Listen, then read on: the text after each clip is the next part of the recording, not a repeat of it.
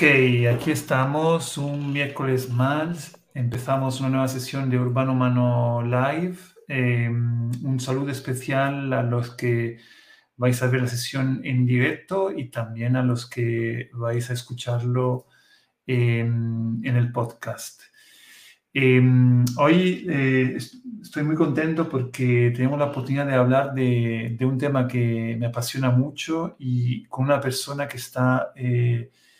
Eh, directamente metida en, en, eh, en, ese contexto que me apasiona desde además una perspectiva eh, que es la que solemos un poco traer aquí en, estas, en estas conversaciones. Em, hoy eh, hablamos con, con, Julio Linares, que es cofundador de la cooperativa Circles, em, que es un proyecto de podríamos llamarlo de renta, renta eh, básica para, para, comunidades. Los descubriremos un poco más ahora hablando con él. Él es em, economista antropólogo. Eh, luego también veremos exactamente qué, qué es exactamente un, economista eh, antropólogo y se conecta con nosotros desde, em, desde Berlín. Hola, Julio. Tienes el micro apagado.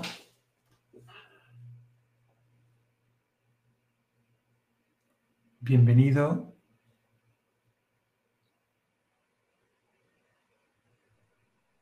Hola, hola.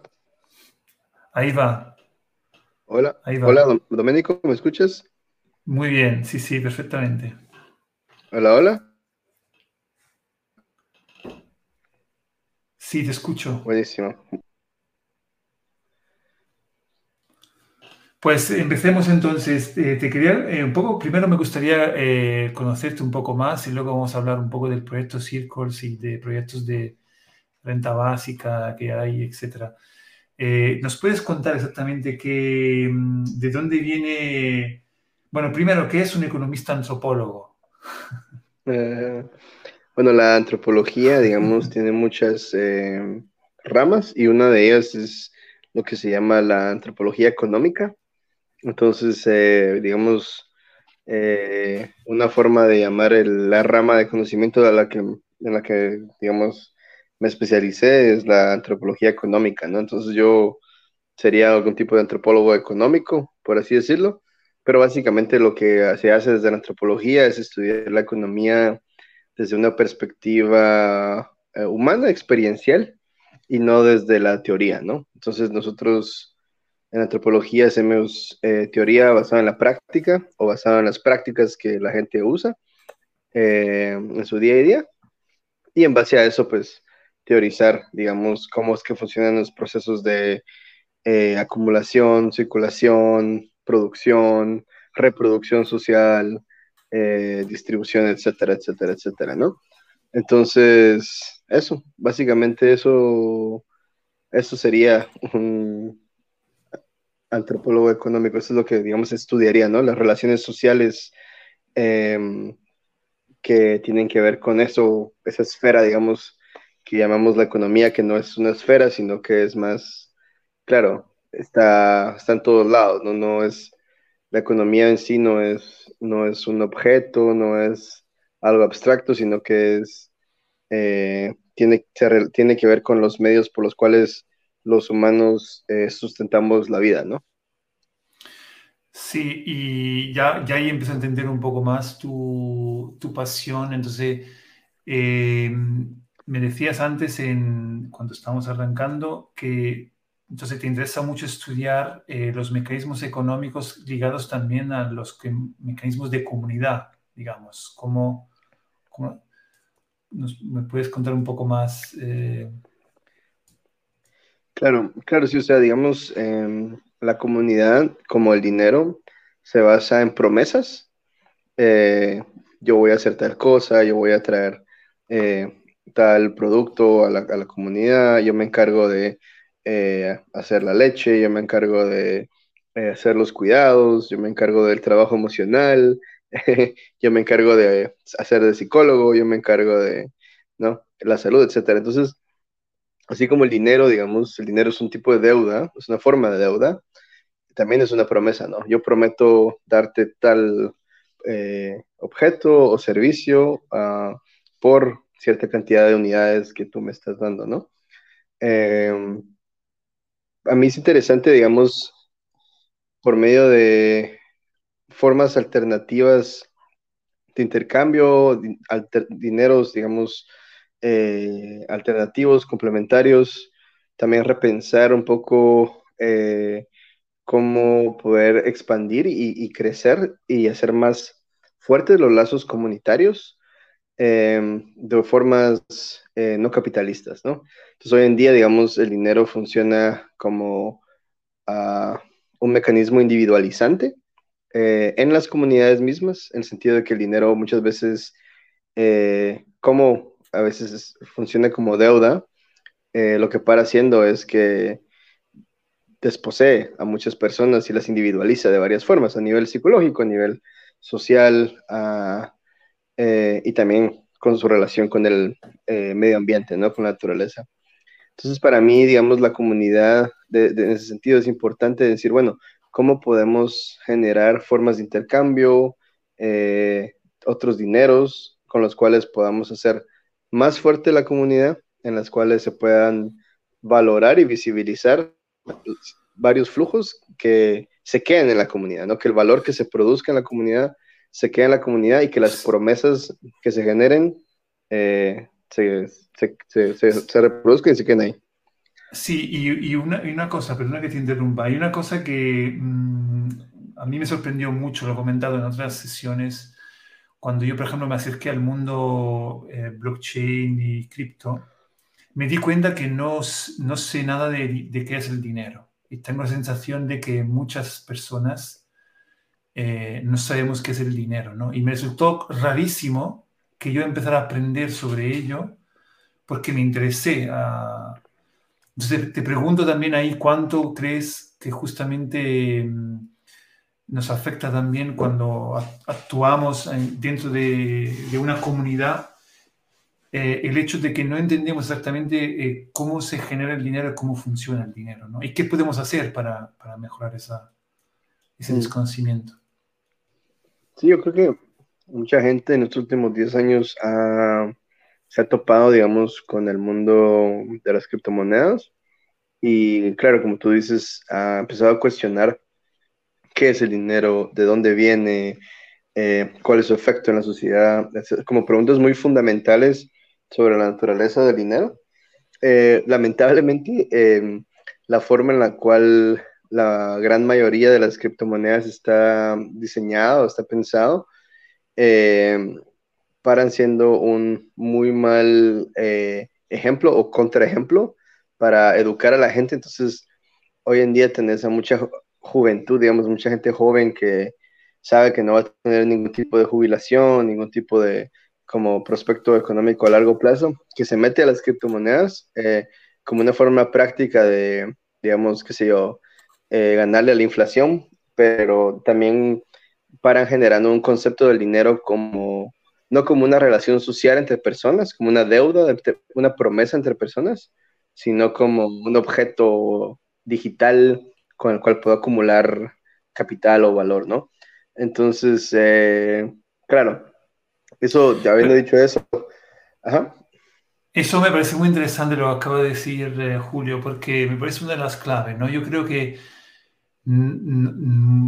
pocas personas eh, empiezan, digamos, el, acercamiento al dinero con esa que tú has comentado antes, ¿no? Que el dinero justamente lo que está em, visibilizando es esa deuda que, también es una relación que tú tienes con los demás, ¿no? Yo creo que es, una cosa muy y es cierto que estamos acostumbrados ahora cada vez más a escuchar temas de especulación o, y ese es un punto clave, me parece. Claro, porque al final del día, digamos, si tú te pones a pensar, ningún humano viene al mundo solo, ¿no? Somos seres interdependientes, o sea, ah, ya saben, las, mi, mamá o, mis abuelas, mis ancestros, la sociedad en sí misma, digamos, eh, eh, es una es un, sí, es un reflejo, es una enseñanza de que nadie viene del mundo solo. Entonces el dinero de alguna forma representa esa interdependencia, hoy en día obviamente jerarquizada y, con todos los problemas que tiene la sociedad, eh, reflejando eso en las instituciones que tenemos.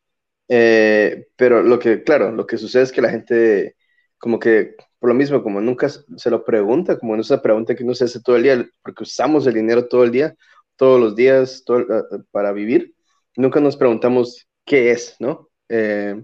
y por lo mismo, ¿no? Porque está, estamos tan como metidos adentro de él, estamos usándolo para conseguir comida, conseguir pagar el arriendo, eh, tomar, tomar el bus, tomar el tren, etcétera, que no vemos, digamos, esa interdependencia, pero ahí está, efectivamente, todo el, todo el tiempo. Entonces, lo que para sucediendo con criptomonedas es que, bueno, al final no son monedas, son criptoactivos, no son activos digitales que tienen un precio en dólares, en euros, en monedas eh, nacionales, ¿no?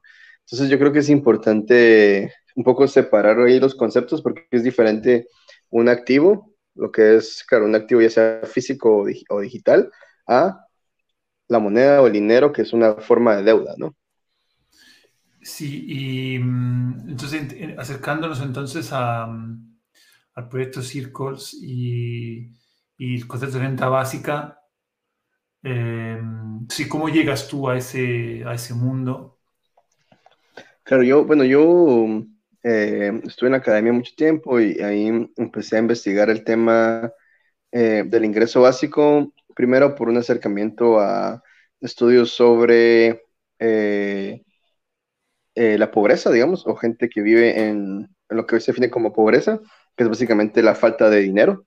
Eh, entonces yo hice investigaciones en Bangladesh, en Guatemala, en varios lugares, y entendiendo, digamos, cómo la gente usaba el dinero, ¿no? Porque hay mucho paternalismo clasista muchas veces en contra de los pobres, que se dice que, ah, los pobres son pobres porque quieren, porque no trabajan, etc. Entonces a mí me interesaba como ir a lugares en donde la gente no tenía acceso a dinero y, entender cómo lo usaban, porque efectivamente sí lo usan mucho, ¿no? Em, y en base a eso me di cuenta que muchos de los mecanismos de deuda actuales, como las microfinanzas, eh, inclusive la, banca en general, tienen como concepto eh, muy extractivista, ¿no? Al momento de emitir deuda, emitir dinero. Y en base a eso me puse a pensar, bueno, ¿cómo podemos pensar en otras formas en las cuales la gente pueda tener acceso a dinero sin la necesidad de tener que pagarlo de regreso con un interés? Entonces, en base a eso, llegué al tema del ingreso básico eh, por varios lados y investigar de qué formas podríamos generar un ingreso básico, primero desde el Estado, entonces me puse a investigar fondos soberanos de inversión, redistribución por medio de impuestos y varios de los mecanismos que existen adentro del, del Estado y eventualmente en esa exploración caí en la pregunta de qué es el dinero, de dónde viene, etcétera, a la antropología también y en base a esas exploraciones conocí a gente que estaba trabajando en el proyecto Circles en aquel entonces, em, que también le interesaba mi trabajo y bueno, empezamos a conversar y ellos necesitaban alguien que, les apoyara con la parte de investigación, la parte de, la comunidad, etcétera. Entonces ahí congeniamos y dijimos, bueno, para mí fue una forma interesante de decir, bueno, ¿cómo podríamos generar un ingreso básico de abajo para arriba en el sentido de que son, serían las personas las que emiten el dinero, por así decirlo, y no un banco o un, sí, un banco privado o un banco central, sino la gente desde, no sé, la comunidad, ¿no? Desde unas...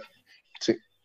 Y una cosa, para, para, empezar, porque yo creo que no todo el mundo está familiarizado con el concepto, ¿cómo describirías tú, para empezar, un ingreso básico? ¿Qué es, en general, un ingreso básico? Claro, el ingreso básico universal o incondicional se define como eh, una cantidad de dinero que se le da eh, o se le emite a toda una sociedad o a toda una unidad eh, política incondicionalmente, o sea que no, uno no tiene que probar que tenemos cierto tipo de ingresos o ser de algún género o tener algún tipo de discapacidad, sino que se le da a todos incondicionalmente, universalmente, eh, en, el sentido de la unidad política, entonces puede ser una municipalidad, puede ser un, país entero o, puede ser todo el, todo el planeta, ¿no? Es eh, dado en un medio de pago aceptado, entonces puede ser en efectivo, puede ser en algún tipo de tarjeta de débito prepagada o bien en cosas como Circles. Em, también em, es individual, entonces no se le da a, digamos, al, al padre de familia o la madre de la familia, sino que se le da a todas las personas en la familia, ¿no?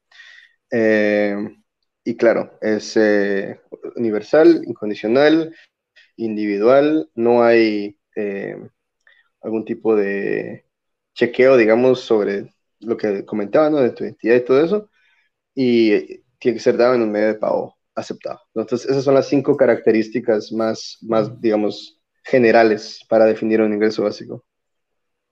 Y uno se preguntaría, uno se preguntaría, pero eso ¿Eso es posible? ¿Eso, eso puede ser real? ¿Es real? ¿Hay ejemplos de...? Claro, o sea, mm, digamos hoy en día el, sistema más grande de ingreso básico está en Corea del Sur, en donde alrededor de 170 mil personas están eh, efectivamente, eh, sí, tienen un ingreso básico eh, que se da en una moneda local es, en la región de Gyeonggi, que queda en el norte de Corea del Sur, eh, que es donde está toda la industria, ¿no? Eh, y fue una política pública impulsada primero por el, alcalde, que después se volvió gobernador y ahorita acaba de quedar, creo que segundo en las elecciones eh, de, Corea del Sur, mucha, con mucha popularidad, digamos, por todo el tema del ingreso básico. luego tenés otros ejemplos, digamos, en Brasil, la ciudad de Maricá, eh, cerca de Río de Janeiro, le da a la gente un ingreso básico también en la Mumbuca, que es una moneda digital, eh, a un tercio de la población, eh, que es un poco más específico en el sentido que sí, buscan dárselo a la gente con cierto nivel de ingreso. Em, y bueno, así como esos, hay un montón de pilotos que están emergiendo, especialmente desde el COVID en Estados Unidos, ¿no? Hay pilotos que salen casi cada semana nuevos, ¿no? Con 500 personas, 1000 personas, 10.000, eh, 2000 personas, etcétera. Eh, entonces estamos viendo ahora como la emergencia de varios sistemas, varios pilotos que se están dando a diferentes escalas en diferentes eh, estados-nación, unidades políticas, ¿no? Entonces, sí es posible, pero no, no se ha dado a un nivel eh, masivo todavía, ¿no? Como en todo un estado. Pero, por ejemplo, el, el estado de Barbados, que acaba de hacerse independiente de la monarquía inglesa, dijo que quiere efectivamente implementar un ingreso básico a toda su población y está viendo ahorita los mecanismos de cómo hacerlo. Entonces, quizás es una cuestión, es una pregunta de escala, ¿no? ¿A qué nivel y cómo hacerlo?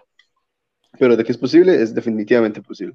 Y una, antes de ir a descubrir eh, el, el, Circles, que creo que va a ser muy interesante, habitualmente, ¿cuál es, eh, si cómo cómo se propone la cobertura de ese tipo de, de propuesta, ¿no? ¿De dónde vendrían los fondos para financiar este tipo de...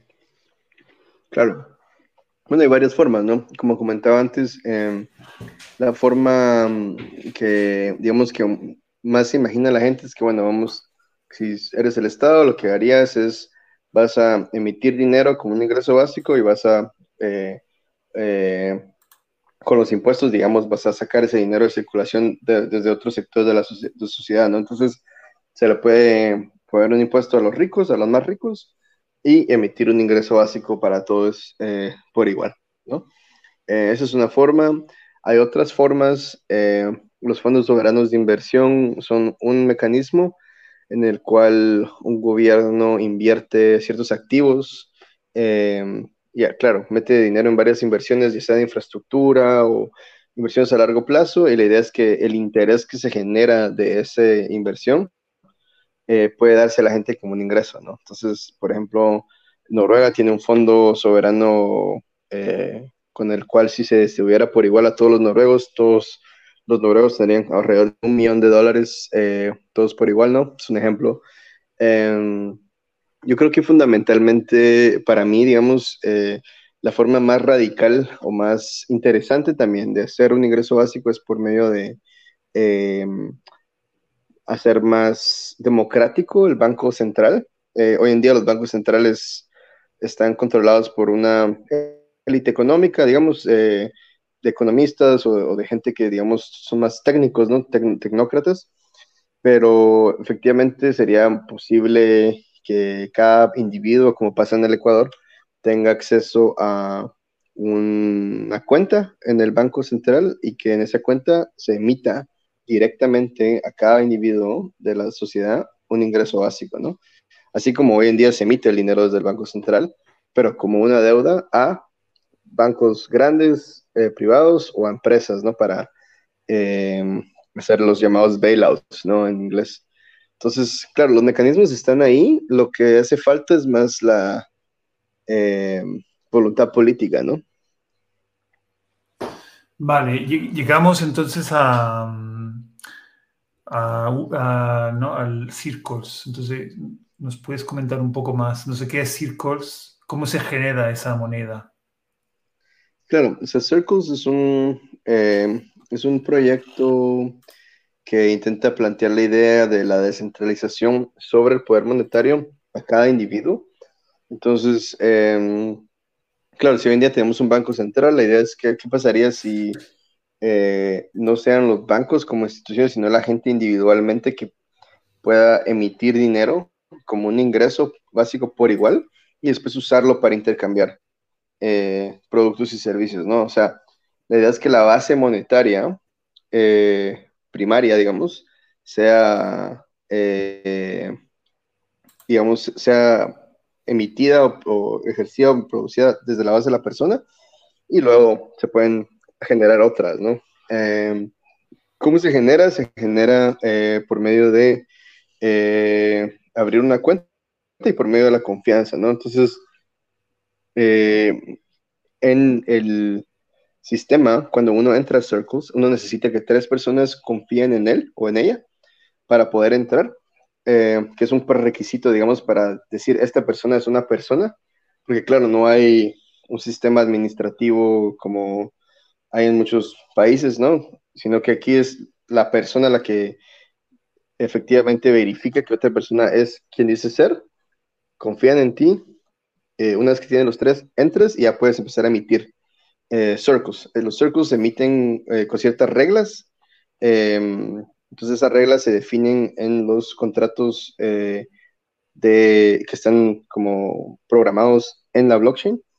Em, hoy en día esos son 50 circles al entrar y luego 8 circles cada 24 horas. Entonces cada persona que está en circles emite 8 circles, alrededor de 8 circles al día, cada 24 horas, o alrededor de 240 circles cada 30 días, ¿no? Entonces eso todo está eh, programado, digamos, en el, en el software, eh, pero claro, viene de la misma idea de decir, bueno, nosotros podemos decidir esas reglas. Entonces, así como hoy son 8, pueden ser 20 en otra localidad, pueden ser 100, ¿no?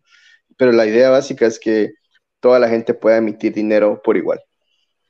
De hecho, eh, Julio, tú, tú lo dices con total naturalidad, pero yo creo que para muchas personas la idea de que nosotros emitimos dinero no es tan, no es tan sencilla, ¿no? Porque uno, uno, por ejemplo, ya el concepto de, renta básica le puede resultar raro, ¿no? Pero a lo mejor diría, vale, renta básica, yo recibo dinero. Pero aquí lo que es, lo que es potente, yo entiendo también, eh, es que no, es que tú realmente lo que estás haciendo por entrar en el ecosistema, estás emitiendo dinero, ¿no? Es interesante porque entramos en el discurso que tú comentabas antes de la de la comunidad. Entrando en el ecosistema, tú creas valor y entonces empiezas a emitir ese dinero, ¿no? Pero, pero también una persona que se, se acerca por primera vez a este concepto dice, pero todo esto, ¿cómo se sostiene económicamente? ¿Cómo es posible?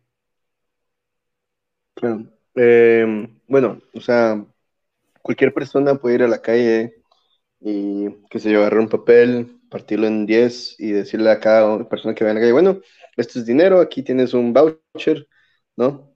Eh, y es básicamente un papel en blanco, ¿no? Eh, el, digamos, el dinero en sí, como te decía, eh, como un objeto, ya sea digital o, virtual o, físico, no tiene ningún valor en sí.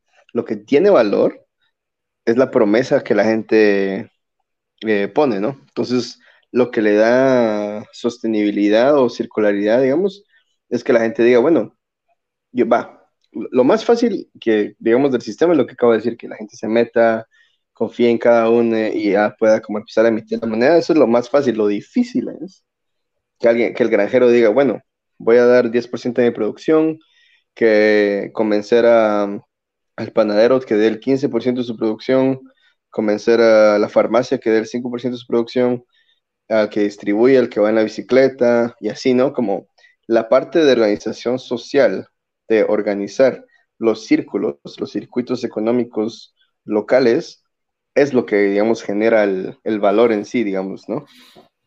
De hecho, podrías comentar, porque yo sé que, no sé si es así, pero entiendo que Berlín fue el primer laboratorio o el principal. Entonces, no puedes, si puedes comentar justamente, claro, entonces hemos entendido, está la tecnología que permite este mecanismo de que cada persona que está verificada, que entra en el sistema, recibe esos ocho círculos eh, cada, cada, cada hora o cada día, no recuerdo ahora. Cada día. Ocho círculos al día, claro. Eh, entonces, ahora bien, todo eso, como tú bien dices, está ahí, puede ser igual que un papel. Entonces, lo, lo importante es crear una comunidad que reconoce eh, ese valor. Entonces, vosotros habéis empezado en Berlín, estáis creando una comunidad que reconoce ese valor. ¿Y cómo, cómo es esa creación de esa comunidad? Claro, yo creo que tiene diferentes temporalidades. Em, lo más importante es decir que, bueno, esto es, eh, como tú bien mencionabas, es un piloto, es un experimento. Eh, para nosotros también es interesante como ir em, estudiando, digamos, cómo va cambiando todo poco a poco, cómo la gente se va relacionando, eh, diferente las relaciones que van emergiendo. Em, hoy en día tenemos alrededor de poco más de 20 productores, eh, cooperativas, negocios, distribuidores en el sistema que aceptan Circles. Eh, unos más, otros menos. Hay más, digamos, pero como de los que tenemos em, conocimiento, esos son. Em, alrededor, yo diría, de unas, ¿qué? Tal vez 700 personas, tal vez un poco más, em, que usan la moneda eh, con diferentes niveles de intensidad, obviamente. Y bueno, es, claro, es un proceso gradual, ¿no? O sea, empezó a tomar más forma o más como eh, fuerza desde, empezamos, lo iniciamos en octubre de 2020, 20, ya llevamos casi ya un año y medio ya, y Claro, o sea, fue desde el año pasado que con la pandemia y todo lo demás que la gente empezó a decir, bueno, por ejemplo, una cervecería me dijo así como, bueno, tengo un montón de cerveza, no tengo qué hacer con ella, si no la vendo se me va a pudrir y nadie me la quiere comprar porque los bares están cerrados, te, la puedo dar en la moneda, y yo, va, está bueno. Entonces yo se la compré, digamos, se la compramos con la moneda, se la dimos al, al, bar, al café que estaba por ahí, y ellos después podían usar esa moneda de otras formas, ¿no?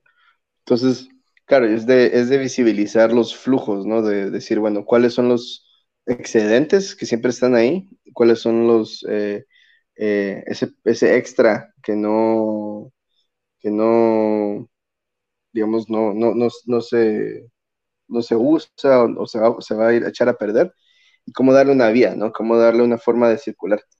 También tenemos eh, un, un, subsidio, lo que hacemos es, tenemos financiamiento para poder apoyar gradualmente los negocios que se meten al sistema eh, por un tiempo específico para que puedan experimentar la moneda, usarla, aceptarla y también como usarla para gastar sin riesgo, ¿no? Porque obviamente un negocio tiene que pagar su renta, su eh, todo tipo de costos, ¿no? Entonces lo que hacemos es con esos negocios que aceptan la moneda, eh, por parte del piloto de investigación decimos, bueno, eh, ustedes pueden usarla, por cada círculo que ustedes acepten les vamos a dar un euro para que no pierdan dinero. y lo que para pasando obviamente es que la, su nivel de ventas se incrementa un montón. Eh, la confianza también se incrementa bastante, ¿no? Porque la gente empieza como a, ver el beneficio de ver esto circular y darle como una realidad así más firme. Y, claro, se van generando cadenas de valor eh, más locales, Entonces, hoy, hoy, justo esta semana, la otra semana, estamos eh, metiendo en la red a un granjero local que está trabajando con una cooperativa supermercado de prosumer, ¿no? De, o sea, de consumidores. Eh, y la idea ahí es que la cooperativa, digamos, tiene 800 miembros, 30, 40 de ellos pueden venir, juntarse y decir, bueno, vamos a poner circles para pagar al granjero por el costo de la tierra, eh, para que el granjero tenga la seguridad de que vamos a poder producir. Eh, el granjero está también usando el sistema de una forma en la cual eh, puede conseguir gente que le pueda ayudar a, manejar, ¿no? a distribuir la comida de una forma más cooperativa con otras granjas para también bajar el costo de, de distribución y están usando Circles para todo ese proceso, ¿no? Circular. Entonces nosotros proporcionamos por una parte el subsidio, pero obviamente lo que queremos es, claro, lo que está pasando es efectivamente ese circuito entre el, el B2B, ¿no? El, entre negocios, entre, entre productores, eh, y luego pues la gente puede acceder a comida de una forma más local por medio de la moneda. Entonces, lo que queremos probar con este tipo de ejercicios, es decir, qué es lo que le pasa a la economía cuando eh, hay un ingreso básico implementado, ¿no? Cómo se van regionalizando los, las cadenas de valor o los circuitos locales, ¿no? Entonces, de esa forma, claro, es una forma para poder después ir a una municipalidad y decir, bueno, miren, este es el valor concreto de eh, localizar la globalización actual, ¿no? Pero justamente yo sé que, claro, en Berlín quizás es donde he empezado, pero hay, hay más y es donde quizás está más desarrollado, pero sé que hay ya, sí, un movimiento internacional, ¿no? ¿Cómo, entonces, ¿cómo estáis organizando ese, ese desarrollo que, digamos, que alcanza también otras, otras partes del mundo? Claro, eh, bueno, lo que hacemos es, tenemos asambleas internacionales, eh, al principio en, en, en chino, yo hablo chino, en inglés y en español. Ahora solo son en inglés y en español, eh, en las cuales la gente de la comunidad puede llegar y juntarse y hablar y hacer preguntas, ¿no? O sea, tenemos gente que llega por primera vez desde la India o desde Tailandia pregunta, hey, ¿cómo puedo usar esto? ¿no? Y le explicamos. Hay gente que ya tiene más experiencia y va como organizando círculos más pequeños. En Holanda, eh, en Estados Unidos, en Canadá, etcétera. Eh, y claro, ese es un proceso bastante distribuido en el sentido de que nosotros mismos desde Circus intentamos hacer el trabajo de reproductivo, el cuidado de tener plataformas para que la gente pueda entrar, que pueda conseguir confianza, que puedan empezar a aprender, generamos herramientas, eh, eh, handbooks, o sea, usos de manuales de uso, etcétera, para que la gente tenga como más pedagogía, más, más metodologías para poder usarla. Pero, claro, a veces escucho de grupos que siguen en Colombia, que se están formando eh, en Holanda, como mencionaba, en varios lugares, que lo en Vietnam, bastante mucho movimiento en Vietnam, que lo usan y ni siquiera nos preguntan, ¿sabes? O sea, no, es una onda que toma una vida de, de por sí misma, ¿no? Porque, porque, claro, lo que comentamos antes, realmente luego cada, cada comunidad local se, se autoorganiza y, decide cómo, cómo usarlo, ¿no? Eh, Claro. Y, y, una pregunta, y tú, porque, por ejemplo, hablabas en, en Berlín de que estáis proponiendo una equivalencia entre un círculo y un euro. ¿Esto cómo, cómo se gestiona en plan a nivel global también? Porque, claro, la moneda luego, yo, yo estoy escrito también, yo estoy en Italia, yo puedo intercambiar, yo tengo otras personas en mi eh, contacto con la que yo puedo intercambiar círculos, ¿no? Entonces, ¿cuál es la correspondencia esta, con, por ejemplo, con los euros y otras monedas? Claro, eh, bueno, ahora lo hacemos eh, de una forma bien análoga con los euros, digamos, porque no tenemos como, normalmente, digamos, la mayoría de las criptomonedas o, los criptoactivos tienen lo que se llaman como casas de cambio, ¿no? Exchanges, en las cuales uno puede poner una, una, cripto y conseguir otra o, conseguir euros, etcétera, porque tienen un precio, no tienen un mercado. Como Circus, eh, cada persona tiene una moneda personal es muy difícil que haya un mercado para todas las monedas porque todas son diferentes. Entonces lo que estamos ahorita planeando hacer es, eh, vamos a generar lo que le llamamos monedas grupales o monedas comunitarias, en las cuales, digamos, tú tienes una cooperativa en Francia o en Italia y puedes decir, bueno, nosotros 10 de la cooperativa vamos a eh, juntar nuestras monedas personales, hacer una moneda grupal y esa moneda grupal sí puede tener algún tipo de, eh, tipo de cambio, ¿no? Ya sea con el euro o con el, el dólar o cualquier moneda. Eh, por medio de DAI, también, que es una moneda estable, que es una manera también de descentralizar el financiamiento, digamos, para que los negocios locales puedan tener acceso a capital eh, y que, digamos, gente que tiene DAI, que quiere como apoyar o invertir en negocios locales, en los eh, negocios pequeños y locales, pueda, pueda poner su dinero ahí en vez de en un NFT, por ejemplo, ¿no? Sí, sí, sí, espera, una vez más hemos ido muy rápido. Primero, ¿sigues hablando de Circles o son los dos proyectos? Cuando se habla de, esta moneda... Ajá, de esta moneda grupal eh, no me ha quedado claro a qué te refieres cuando hablas de la moneda. Bueno, sí, esto es, un, es un plan, digamos, que estamos, en lo que estamos trabajando ahorita. Em, digamos, como te decía, en Circus, una manera en la, en la cual lo comunicamos es que Circus es un pluriverso de monedas, en el sentido de que cada persona tiene su propia moneda individual o personal, ¿no? Entonces tú me preguntabas sobre cómo hacer para que haya un tipo de cambio, ¿no? Sí. Eh, yo te decía que como circles no hay, no hay como un solo circle. Es muy difícil que haya un tipo de cambio o un tipo de, eh, claro, una tasa de cambio para todas las monedas porque todas son diferentes. Entonces, una forma, y eso lo hicimos por diseño para que la gente pueda usar circles como un medio de pago y no como una forma de acumular eh, eh, valor, ¿no? O guardar valor. Entonces lo que dijimos es, bueno, lo que estamos pensando es, bueno, ¿cómo hacer igual para que la gente que nos ha dicho desde la comunidad, oye, ¿cómo puedo intercambiar circles para conseguir un par de euros, ¿no? Un par de, o la moneda eh, nacional mía. Entonces decimos, bueno, ¿qué pasaría si la gente pudiera, ya sea quemar o, poner, o destruir o poner en, en una bóveda, digamos, su dinero personal, sus circos personales, y en base a eso emitir una moneda grupal, ¿no? Entonces puede ser eh, Berlín Coin o puede ser eh, eh, Palermo Circles o, ¿no? Depende de la, localidad, pero la idea es que ese grupo, esa moneda grupal, sí pueda tener acceso a un mercado para que la gente de esa comunidad pueda acceder a euros eventualmente, ¿no? O a la moneda nacional.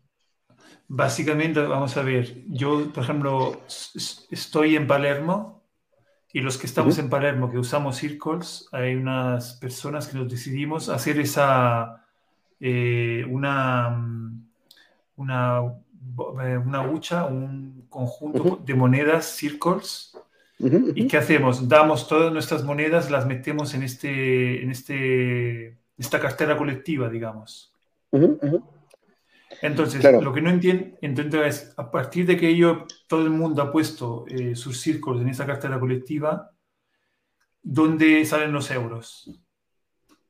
Claro, entonces, eh, la idea es que las pongan en esa cartera colectiva y eso es algo que, en lo que estamos trabajando de generar un... Eh, una forma en la que todas esas monedas individuales se convierten en una moneda grupal, ¿no?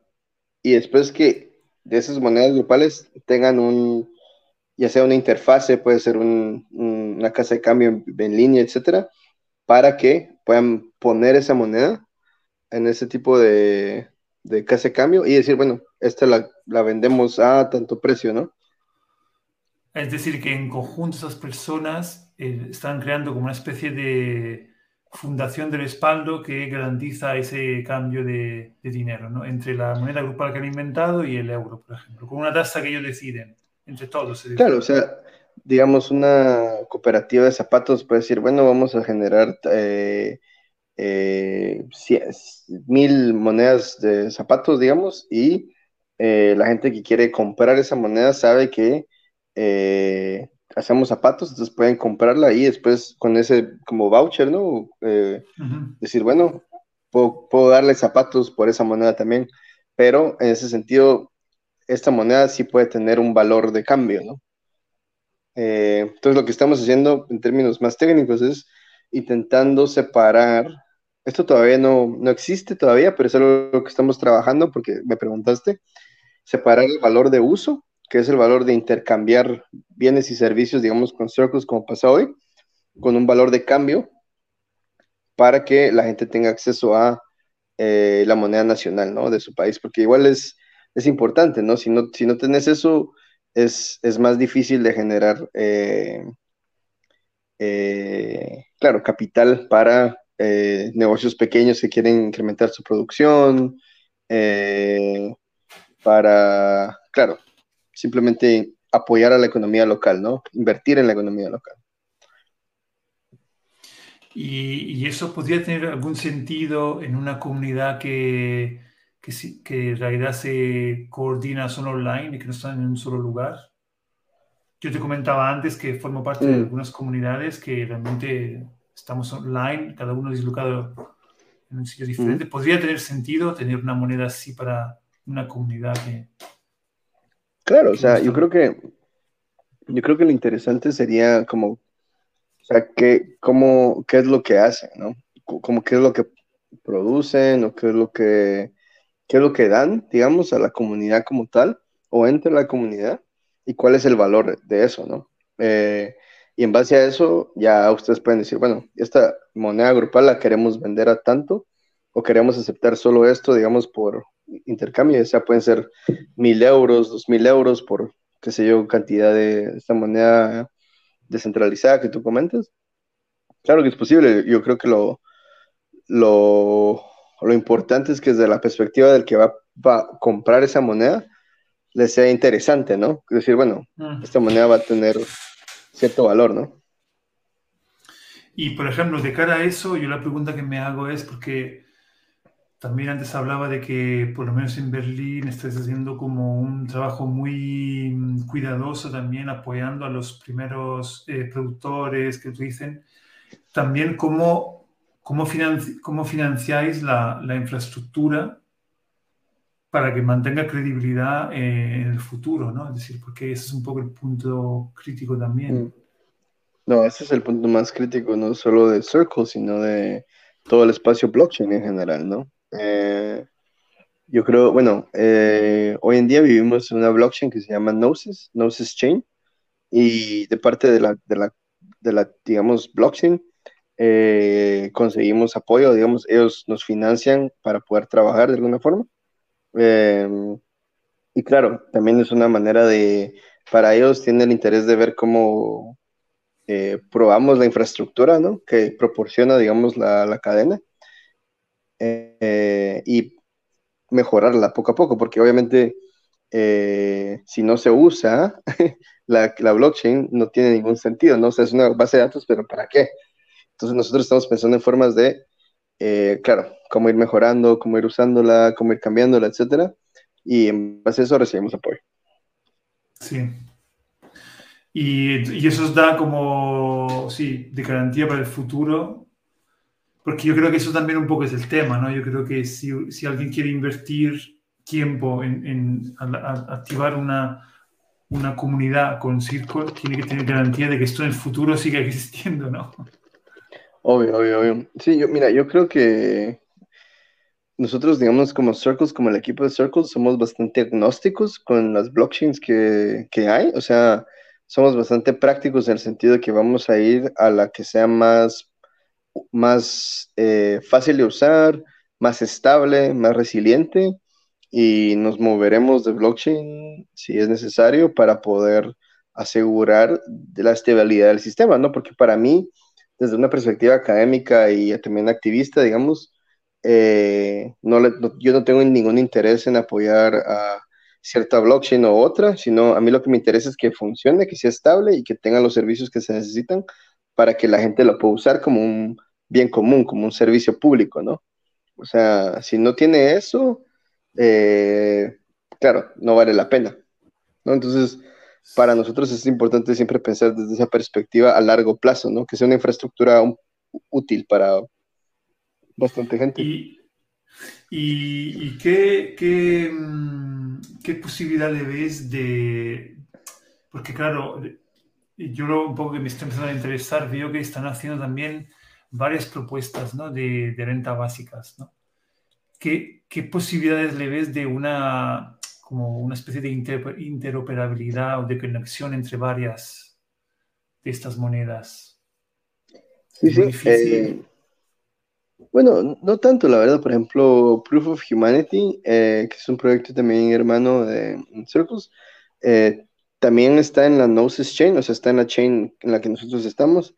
Entonces, desde esa perspectiva es fácil pensar en formas en las cuales se pueden unir los dos sistemas para, para ciertos usos específicos, ¿no? O sea, obviamente es una conversación más larga, pero sí hay, tenemos enlaces con los equipos, con la gente, así. Eh, pero claro, es una, es una conversación larga más porque cada equipo tiene su eh, como plan del año de qué va a trabajar y todo. Entonces, ese tipo de integraciones hay que, hay que planearlas, ¿no? Pero obviamente es, es posible y es, y es factible y es algo que sería súper lindo como empezar a experimentar, ¿no? Cómo, cómo funcionarían estos sistemas, ¿no? Entonces, para mí eso sería, sería muy, muy interesante. Mira, nos acaba de llegar una pregunta de, Pablo que aprovecho para saludar. ¿Qué ventaja tiene blockchain respecto a monedas sociales del tipo de ciclos? Eh, ciclos se refiere a este software, digamos. Eh, me, imagino que eso se refiere. Es un, es un, Ciclos es un software que existió, creo que desde Bélgica Holanda, no me acuerdo dónde, eh, que da como o proporciona el servicio de de poder como implementar diferentes tipos de monedas. Entonces ellos tienen como una gama increíble de diseños, digamos, de monedas, ya sean bancos del tiempo, monedas con eh, intereses negativos, con el, el Demirush, eh, y así varios, ¿no? LEDs, etcétera. Yo creo que lo interesante, digamos, de, de algo como una blockchain o una ventaja, eh, no sé si lo veía como ventaja, pero sería más de ¿qué pasaría si los mezclas, no? ¿Qué pasaría si tenés eh, Cyclos algún tipo de blockchain?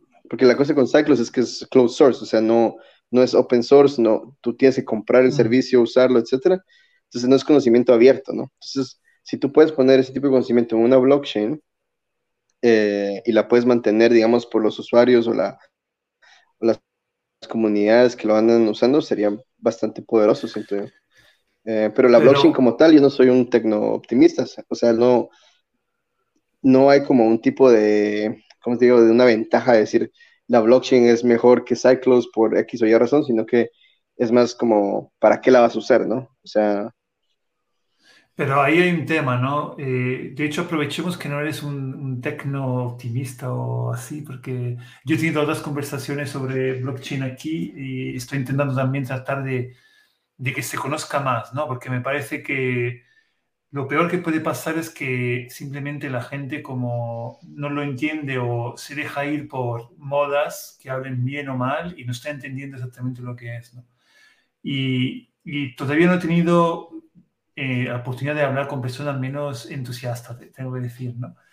Eh, yo soy bastante entusiasta, pero trato de entender me parece que aquí lo que pone sobre la mesa Pablo es muy interesante porque, entonces, desde tu perspectiva, ¿por qué se dice que una blockchain es pública y entonces te permite a más proyectos? Tú también hacías el ejemplo antes, ¿no? De Proof of Humanity y vosotros, y imagino otros, en un futuro podrían tener una mayor interoperabilidad porque están, entiendo yo, trabajando en blockchain. ¿Eso es así y por qué? Pregunto, ¿eh? No sé, ¿eh? Sí, sí, eso es, eso es, así básicamente porque, digamos, los, los, dos sistemas están bajo la misma base de datos y también comparten ciertas eh, tecnologías, ¿no? O ciertos servicios, también ciertos lenguajes de programación, ¿no? Ciertas herramientas, etcétera. Entonces, integrarlas no es tan difícil eh, desde el nivel técnico, ¿no? Es más la parte social, ¿no? Que es la más importante siempre, que es lo que se nos olvida.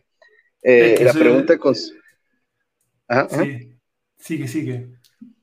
Eh, no, solo, solo quería decir que lo interesante también de cosas como Cyclos es que, digamos, tener sistemas así muy, muy buenos como Sardex, en Italia, ¿no? En Sardinia, eh, que usan Cyclos y son proyectos que yo respeto muchísimo porque, claro, eh, generan una base de intercambio entre 10.000 o más negocios eh, sin necesidad de euros, ¿no? O sea, es un crédito mutuo. Eso es, esa es la meta, ¿no? Para mí, como cosas como Circus, más allá de la blockchain y todo lo demás, o sea, yo podría usar Circles en un servidor centralizado y ya está, ¿no?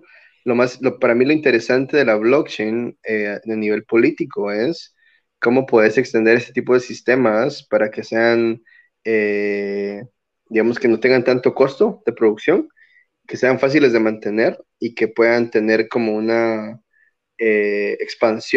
eh, territorial, geográfica, política, más allá de las monedas locales, ¿no? Porque para mí, en, digamos, en mi exploración del tema de las monedas locales, complementarias, alternativas, etcétera, es que no hay un proyecto político detrás, ¿no? Eh, para mí el proyecto político del que yo estoy, digamos, luchando por es el ingreso básico y la blockchain es solo una herramienta que me ayuda a llegar ahí, ¿no? No, no lo veo al revés. Para mucha gente el proyecto político es la blockchain y eso para mí es muy problemático. ¿Puedes profundizar un poco más sobre eso que me parece muy interesante? Sí, claro. O sea, em, ¿cómo te lo explico? Mira, pues, eh, hay, una, hay un término en antropología que es muy útil, que le llamamos la eh, antipolitics machine, la máquina antipolítica, ¿no? Se usa mucho en el contexto del desarrollo internacional, como le dicen, eh, que básicamente lo que es es eh, una generación de burocracias, ¿no? O sea, si tú vas y dices, bueno, ¿cuál es el problema de esta sociedad? Ah, ya, son pobres, o tienen desigualdad, o tienen malnutrición, qué sé yo, y tú vienes como iluminado desde Harvard, desde, ah, aquí está el proyecto económico, tiene que ser X, Y, Z, B, eh, eh, háganlo, y luego lo que pasa 99% de las veces es que el proyecto falla. ¿Y por qué falla? Porque no hay una visión política sobre lo que está pasando localmente.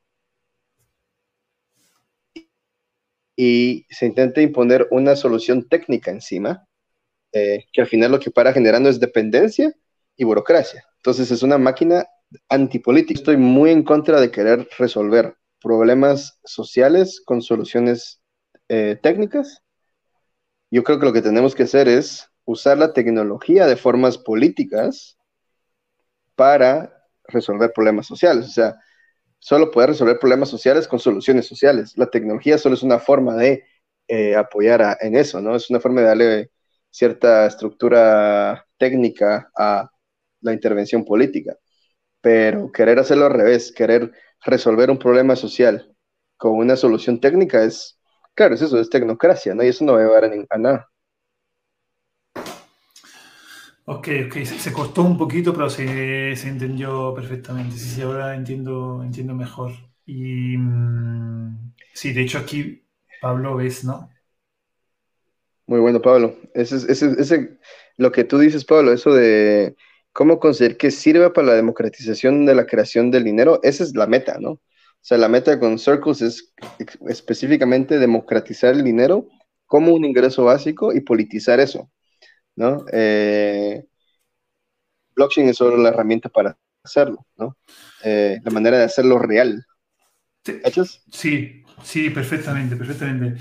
Cerrando, cerrando la sesión, ¿no? Yo creo que ha estado muy interesante y seguro que para muchas personas le puede ser como útil para empezar a entrar en el tema la pregunta que te haría un poco para cerrar es, ¿por qué, por qué hoy, hoy, por qué piensas que hoy podemos conseguir? ¿Por qué pienso que hoy... Porque, digamos que lo, que lo que pregunta Pablo, ¿no? Democratizar el dinero, ¿no? Y yo te hago esta pregunta porque si la hago a otra persona me dice, ¿por qué hoy tenemos blockchain? Y yo sé que tú no me vas a decir que, que lo podemos conseguir tenemos blockchain. ¿cuál es la otra, cuál, es la otra respuesta? ¿no? ¿Por qué hoy podemos conseguir democratizar el dinero si hasta ahora no lo hemos conseguido? ¿no? ¿Cuál es tu visión en eso? ¿Por qué? ¿Cómo? Bueno, yo creo que no es más de por qué lo, para mí la pregunta no es tanto por qué lo podemos conseguir, sino por qué es importante conseguirlo. Porque tenemos, hoy tenemos que tomar el, poder, digamos, democrático sobre la economía para poder de verdad cambiar el curso en el que vamos. Eh, la crisis ecológica, social, política, económica que tenemos hoy en día en el planeta se basa en estas estructuras que nombré, ¿no? De, la, de, las instituciones monetarias, creación monetaria, etcétera. De ahí viene el extractivismo, de ahí viene la explotación, de ahí viene el capitalismo. Muchas instituciones se basan en eso. Y si no tomamos el poder democrático sobre esas fuerzas y las hacemos diferentes desde las personas, de los comunes, no vamos a poder eh, eh, cambiar de curso, no vamos a poder de verdad plantear alternativas democráticas y sociales. Entonces, para mí es, eso es lo que está en juego, ¿no? Cuando hago todo esto. O sea, por eso le meto tanto de mi energía y mi tiempo a esto, porque para mí es una, es una lucha política y social. No se trata de si uso Gnosis o si uso Polygon.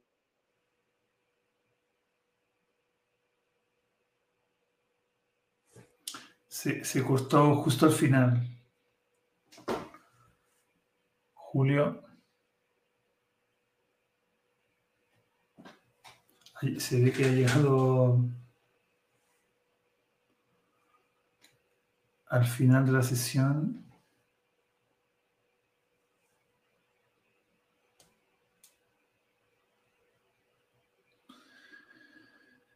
A ver si consigue reconectar. Julio. Hola, hola, ¿me escuchas? Justo se cortó el... Eh, sí, perdón, se me fue el internet un segundo. Eh, sí, eh, no, pero estaba justo cerrando, de hecho, no, te importa si Polygon o cualquier otra tecnología, ¿no? Claro, como no me importa qué versión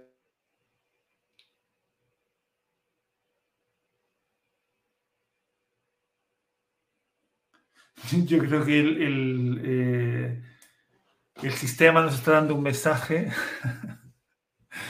justo en, la parte final y así que creo que vamos a ver si aparece de nuevo y a lo mejor Julio no, no va quizás un saludo un saludo final ya que justamente llegamos al final de la sesión se entendió el mensaje si quiere cerrar Disculpa, mi internet ya dice, la tecnología falla, pero la política no. Eso es. Ese puede ser el gran mensaje, ¿eh? lo podríamos decir. Lo voy a poner como titular del podcast. Claro, porque la política al final es la lucha sobre los valores que queremos que predominen en la sociedad. ¿No? La tecnología sobre la forma de, más políticas y menos, y menos tecnología podría ser el titular. Eso, eso, eso. me gusta, me gusta. Me gusta como cierre, Julio. Me gustó mucho la conversación. Eh, Igualmente.